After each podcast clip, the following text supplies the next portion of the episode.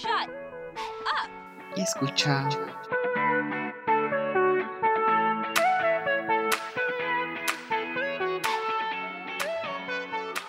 ¿Qué tal amigos? ¿Cómo se encuentran? Feliz año nuevo. Este es el primer podcast del 2021. Espero que estén muy bien. Y, y bueno, ojalá que nos estemos sintonizando más, más veces este año. Eh, la verdad es que 2020 creo que fue el, fue un año en el que subí como unos 5 podcasts tal vez, tal vez menos, no lo sé, la verdad. Pero estoy muy contento de estar de vuelta y traerles eh, pues más contenido. Eh, creo que en las investigaciones referentes a datos históricos y migración y toda esta onda es la que han tenido mayor aceptación eh, aquí en este, eh, eh, pues en este, no sé cómo decirle, canal, canal de podcast, no lo sé. Los episodios más escuchados, ah, y además del chisme, que he visto que también les gusta un poco, pero pues no tengo una vida muy interesante para andarles contando tantos chismes, porque pues no, no hay cosa relevante que mencionar. Sin embargo, pues el día de hoy me los quiero llevar del lado histórico, del lado de, una investigación que hice. Bueno, así que digas, ups, investigación, investigación. Eh, pues no, la verdad. Sin embargo, eh, pues hice todo este acervo de lecturas y ver algunos documentales para poder hablarles sobre lo que les quiero compartir, los bachabasi. Una práctica de pedofilia eh, desarrollada en Medio Oriente que afortunadamente ha desaparecido tras eh, la Primera Guerra Mundial, eh, principalmente por la presión de las potencias de aquella época como la rusa, la de Inglaterra y la de Francia. No obstante, aún persiste este grupo de bachabasis en una región a la cual yo denomino la nación de la guerra infinita y, la llamo así porque desde que tengo uso de razón, siempre está en guerra, o sea, siempre he estado en guerra, desde que mi cabeza tiene memoria hasta el día de hoy.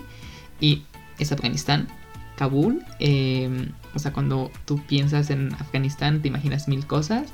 Pero quizá no en esto, no te, no, no, no, no te pones a imaginar lo que hay más allá de la guerra. Pero, eh, ¿qué son los bachasi? Bueno, básicamente son niños y adolescentes quienes bailan frente a hombres, principalmente oficiales, soldados de guerra y gente poderosa de la región. Eh, esclavizando así a estos niños y adolescentes que son secuestrados eh, únicamente para este fin, o sea, exclusivamente son secuestrados o vendidos o, negociados para que bailen y sostengan relaciones sexuales con, con, estos hombres, que principalmente o mayoritariamente tienen un poder dentro del país. Pero ustedes se preguntarán, eh, niños, hombres, Medio Oriente, la homosexualidad acaso no es ilegal por allá? ¿Mm? ¿Y qué pasa con su religión más predominante que es el Islam? Considerando que el 99.8% de la población es creyente. Pues que creen. Que esta práctica no es mal vista, ya que hay un dicho muy famoso en Afganistán que dice, las mujeres son para criar a los hijos y los niños para el placer. Está muy fuerte, ¿no? Está muy denso.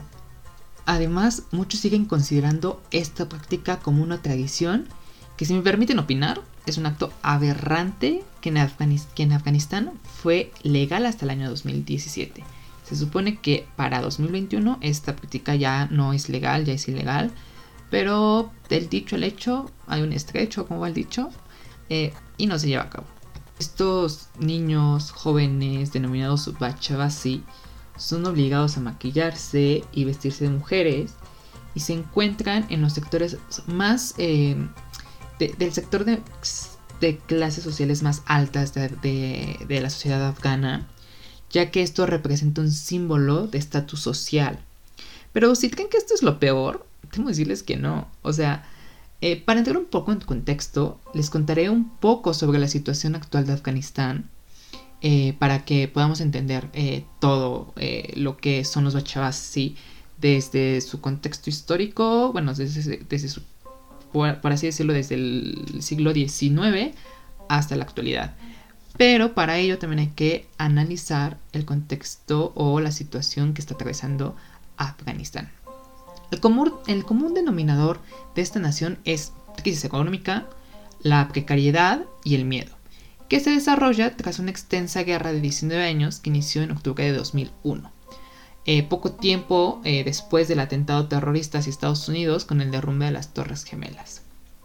Desde la intervención de Estados Unidos y su intento de derribar el régimen talibán, eh, debido a que en el ataque del 11 de septiembre el país se volvió a una guerra civil, pues ya que Estados Unidos invadió Afganistán después de culpar al, gobierno de los talibanes de dar ayuda a los líderes de, este, de Al Qaeda, incluyendo a Osama Bin Laden, quien se supone que, que diseñó el evento eh, antes dicho, ¿no? el del 9-11.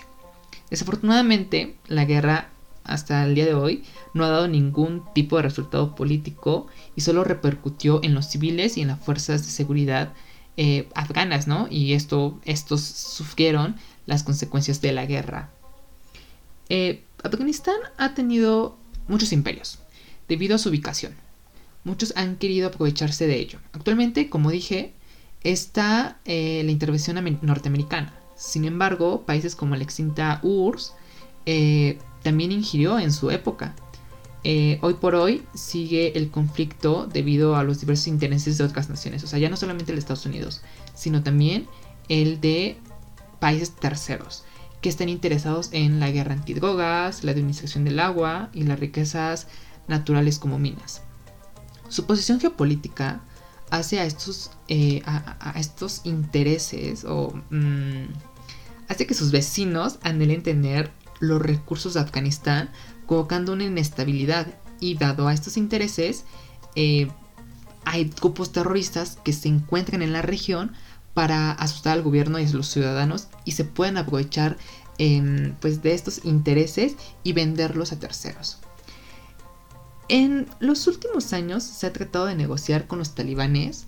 De hecho, ha habido alrededor de 11 rondas de negocios en Doha, en Qatar, entre el gobierno norteamericano y eh, los talibanes, con el objetivo de darle ya fin a la guerra.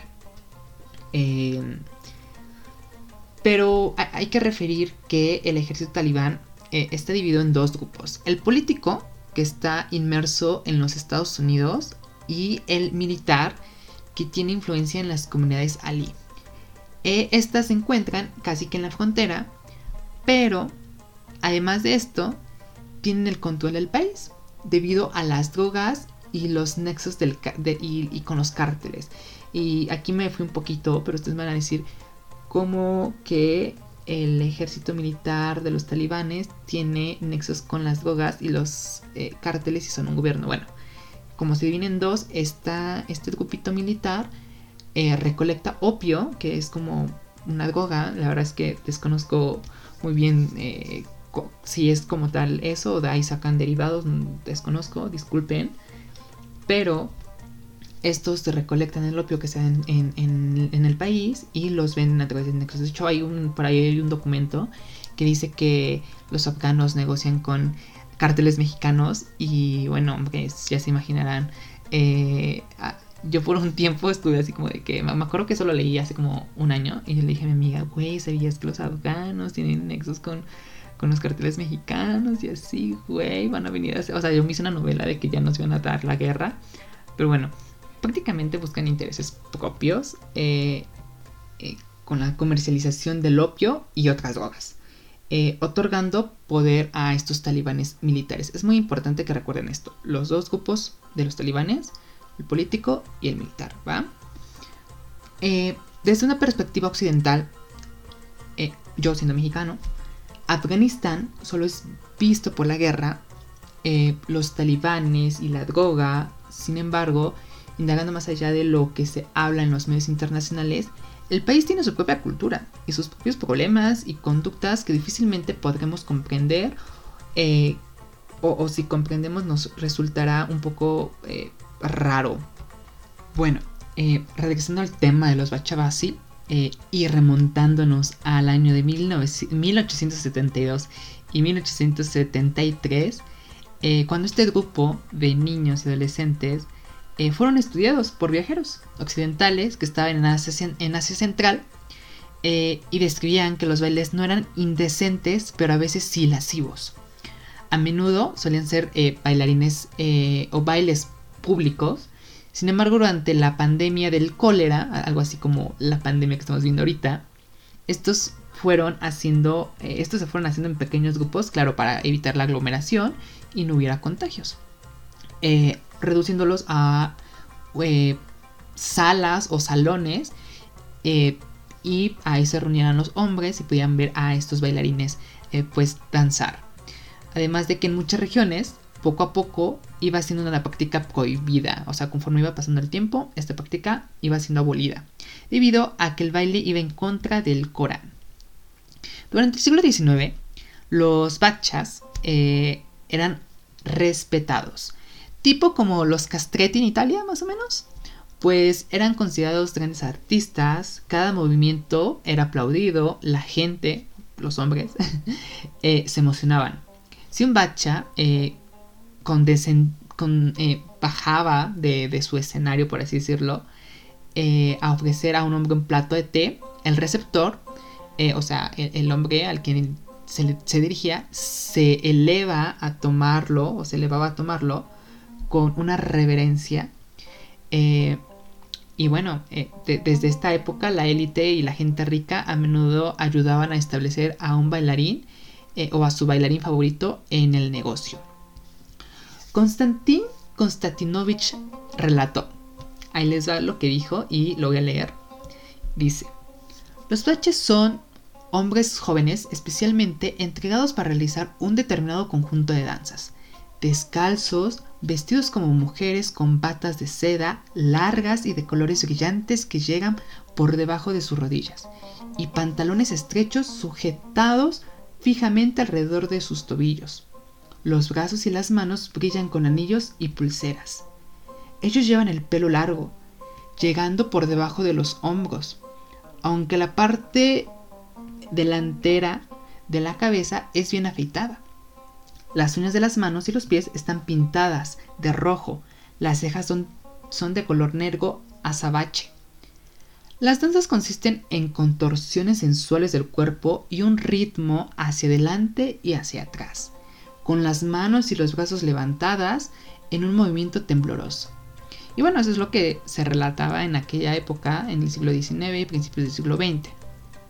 Pero ahora, eh, en el siglo XX, bueno, estamos en el siglo XXI, pero en, el siglo XX, ¿se acuerdan que les conté sobre los talibanes, no? Les dije que se vienen dos grupos. Bueno, ellos durante la eh, década de los 90 eran demasiado extremistas.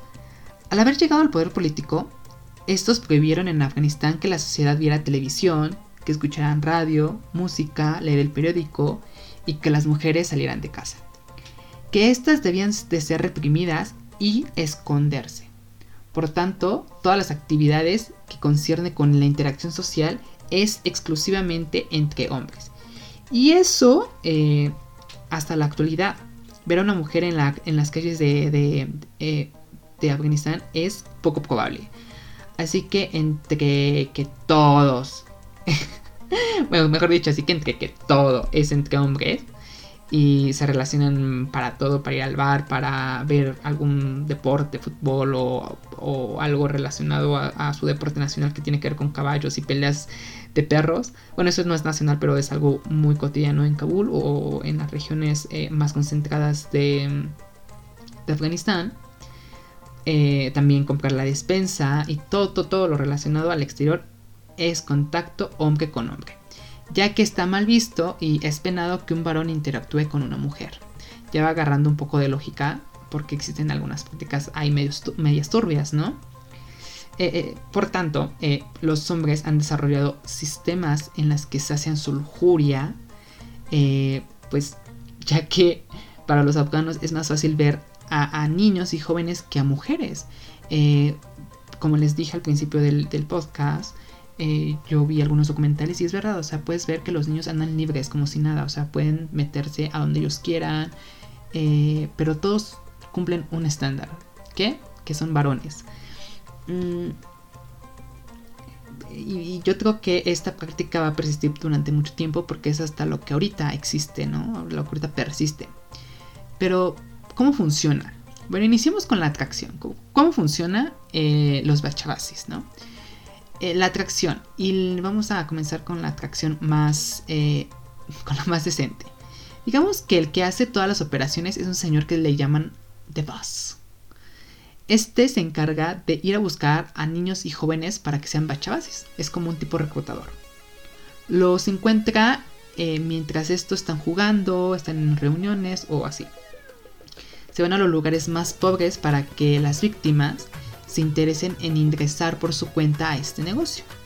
El boss le pregunta a los chicos, de alguna manera, eh, les hace un tipo de estudio socioeconómico, em, por así decirlo, eh, con algunas preguntas que, van relacionadas con su situación económica, ¿no? Y las preguntas más, más comunes son, ¿tienes problemas de dinero? ¿Cómo está tu familia? ¿Tienes que comer? Y cuando los adolescentes dicen que o cuentan su vida, este les ofrece dinero y pues se les hace un plan atractivo o lo pintan como que con esto pueden apoyar a su familia. Esto pasa si se hace el trato directo con el futuro bacha. Pero por otra parte, también se puede hacer una negociación con los padres. Estos piden dinero, eh, o sea, tu papá pides dinero porque tu hijo vaya a bailar y hacer otras cosas. Aproximadamente se pide o hay un promedio de, que oscila entre los 7 mil eh, entre los 7 mil dólares y los 10 mil dólares que a mí se me hace súper poco pero bueno o sea tampoco es como que el ser humano tenga precio verdad y bueno ya que negocian esta cantidad digamos eh, se negocia entre padres y los dueños de los negocios o el interesado que pague por por, por, por el bailarín también se negocia que se pague la futura boda del joven pero yo digo después del trauma, ¿quién va a querer casarse? O sea, o sea, pues nomás digo. Pero en fin, llegan a estos acuerdos y así se unen, ¿no? Estos nuevos niños, este nuevo, por decirlo así, eh, bailarín. La atracción más cruel, o sea, yo sé que lo anterior también está feo, pero ahí viene lo peor, o sea, viene lo peor. La atracción más cruel es, es por secuestro. Los dueños de negocios o gente contratada por gente influyente o militares eh, casa niños. Los secuestran y hay de tres sopas. La primera, eh, no son dirigidos a los negocios, eh, como ya les dije, tipo salas de convivencia, por decirlo de alguna manera, sino que los jóvenes secuestrados por los milicianos suelen ser abusados sexualmente antes de que los empleen para hacer terroristas suicidas. Eso está horrible, o sea, muy feo, porque sabes que aparte de lo que te hicieron, vas a morir y de una manera brutal. La segunda, que los secuestren, los usen en negocios y cuando ya no llamen eh, la atención, sean expulsados y si bien les va, los hacen perdidos en algún pueblo. Eh, pero si no, extraen sus órganos para venderlos. Que también está de película. Y la tercera, los secuestras, eh, los secuestran, perdón, eh, son usados como bachabasis y cuando termina su periodo, aproximadamente hasta los 18 años, pero hay bachis que eh, siguen danzando hasta los 27 años, ¿no? Bueno, cuando terminan de dejar de convencer a los hombres, son empleados como servicio doméstico. Estos evidentemente, esto es evidentemente es una trata de personas con todas las letras claras, o sea, es algo que quizás sea convenido, pero eh, es algo que se negocia con un menor de edad que aún no tiene plena conciencia y que se aprovechan de sus necesidades. La Organización Internacional para las Migraciones, la OIM, estima que los casos de trata de personas incluyen el trabajo, el matrimonio forzado, la esclavitud doméstica y el comercio sexual van en aumento en Afganistán. Los bachabasis no solo bailan, mm, mm, mm, no, no, no, sino que, pues como les dije también, sostienen relaciones sexuales. Dicho por un ex miembro del gobierno afganí, refiere que en su nación hay muchos hombres, y me sorprende que lo diga así tan natural, que hay muchos hombres que gustan de otros hombres y que esa es la razón por la que eh, por la que buscan a los chicos. En un documental que les platiqué que se llama Bachabasis, así lo pueden buscar en YouTube y ya les sale. Eh, no hay mucho, no sé si hay información en español, a mí me salieron todos en inglés, pero pues, eh, son muy entendibles, está, está cool. Eh, bueno, en este documental, se me va la idea, chicos. bueno, se basa en, en entrevistar a diversos hombres y les preguntan por qué gustan de otros chicos, ¿no? Y el principal argumento, el principal argumento es por la poca interacción que hay contra, eh, con las mujeres, perdón, o sea, ellos dicen que buscan a estos bachabasis que, bueno, son personificados como una mujer, porque en su vida, en su vida diaria, pues no hay una interacción real con las mujeres. Y yo me pregunto, ¿cómo se casan? O sea, también son, me imagino que han de ser matrimonios forzados, matrimonios este, negociados y así, pero qué triste la verdad, o sea, ser abatido por una guerra y luego vivir todo esto es, es un shock impresionante. Y, en este documental también les hacen la pregunta que si realmente se sienten pues excitados, ¿no? Con estos, estas personas involucradas, eh, con los bailarines y los señores. Y ellos dicen así, súper seguros, que sí. Por otro lado, eh, también eh, se les cuestionó, ¿no? Como el promedio de edad que los hombres buscan. Y testigos eh, han aseverado que prefieren a chicos entre los 2 y los 15 años. Esta es eh, la edad promedio. Y también estas danzas es una práctica tolerada y dado que es una sala en la que solo hay comida y bebidas gaseosas en donde hay hombres, pues no es ilegal, ¿no? O sea, no hay una mujer de por medio, no hay alcohol, entonces esto es una práctica eh, pues que permitida. Entre comillas no hay alcohol porque sí que venden o incluso mm, tal vez no lo venden a los em, visitantes de esta sala, sino que se la hacen beber a los niños para que sean más extrovertidos. Curiosamente, eh, hay más tabú en Afganistán sobre el trabajo sexual de una mujer que de un joven hombre. O sea, no tengo idea por qué.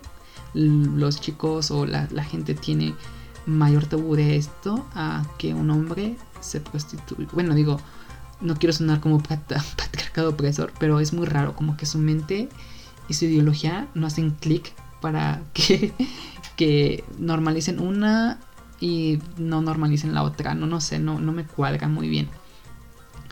Eh, y ustedes se preguntarán, ¿qué pasaría si llega la autoridad? ¿Podrían detenerlos? En teoría deberían, porque como les dije esto ya es una práctica que está penalizada.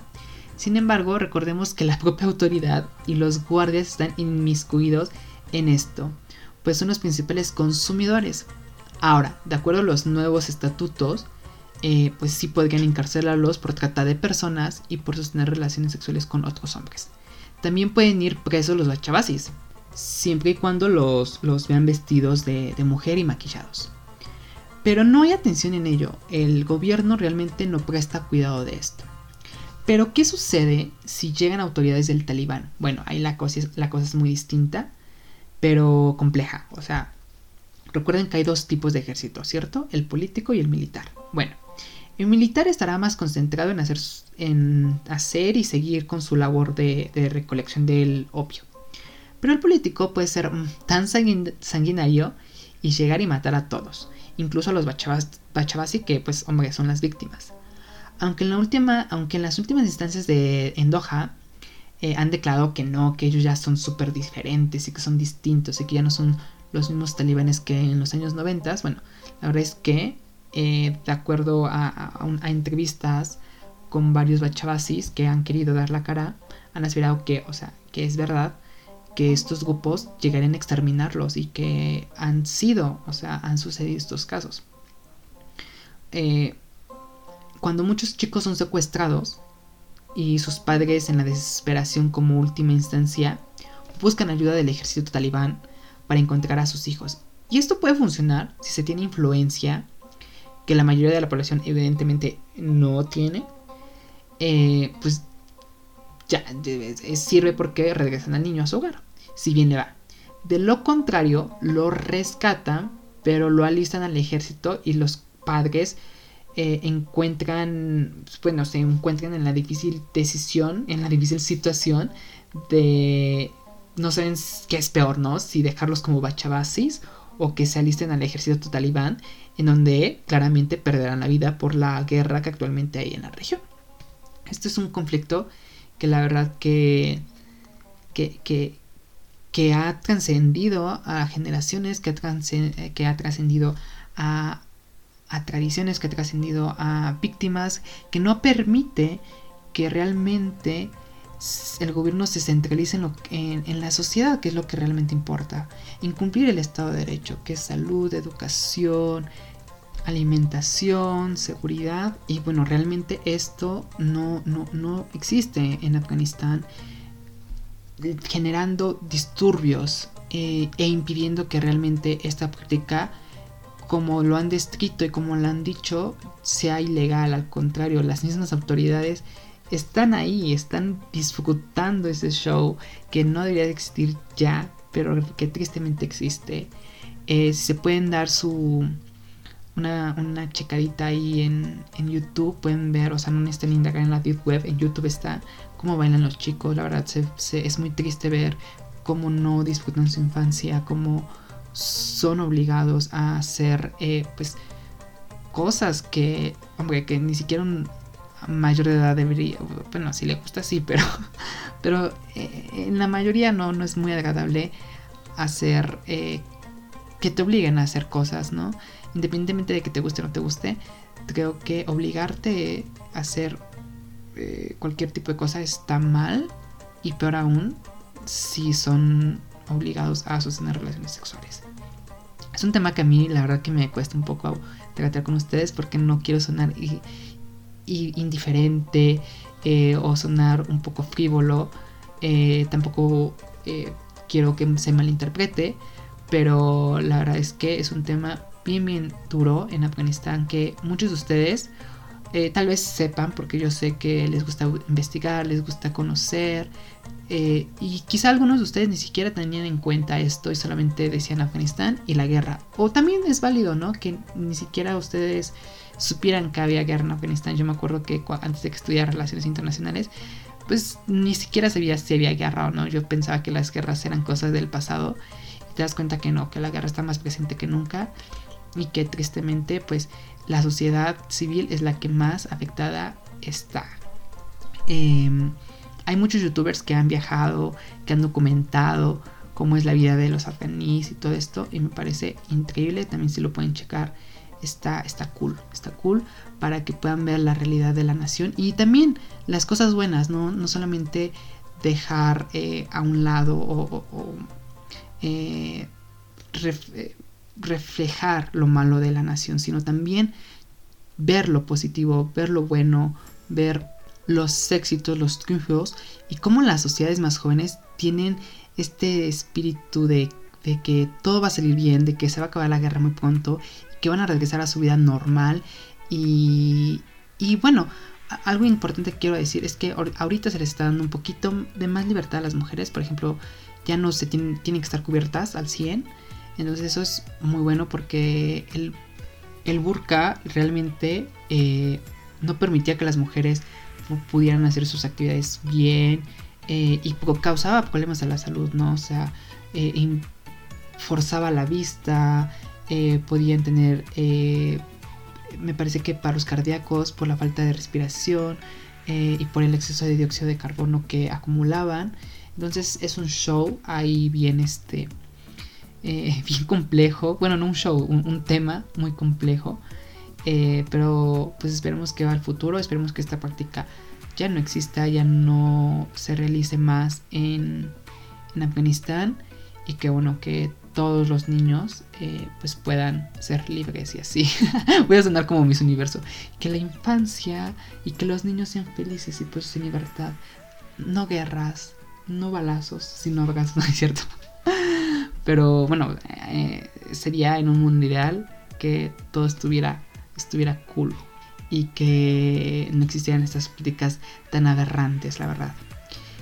Bueno amigos, yo me despido. El día de hoy fue un honor estar aquí nuevamente, eh, compartirles un poco de lo que de lo que me gusta, ¿no? Investigar, explicar y probablemente a algunos de ustedes les gustó, a algunos no. Me gustaría que me fueran a seguir en mis redes sociales. Eh, tengo Instagram, me pueden seguir como arroba Juan José Villashow, eh, Juan José V I L L A X O. Igual se los voy a dejar en la descripción. y me pueden dar sus sugerencias de qué quieren que hable o de qué quieren que, que toque un tema. O también si se quieren, se quieren enterar de algo quieren que les desarrolle algo que vieron en las noticias y que igual no tienen un trasfondo histórico quieren entenderlo a profundidad, pues me dicen y vemos cómo le hacemos. Eh, también tengo Twitter, que es igual que mi username de Instagram. Y pues nada amigos, los dejo. Espero que este 2021 vaya muy bien, que estén eh, pues sea un año lleno de éxitos y lleno de salud sobre todo, que estamos en una de las peores épocas, pero bueno, que con resiliencia y con mucho esfuerzo seguro que salimos adelante. Nos vemos en el próximo episodio. Chao.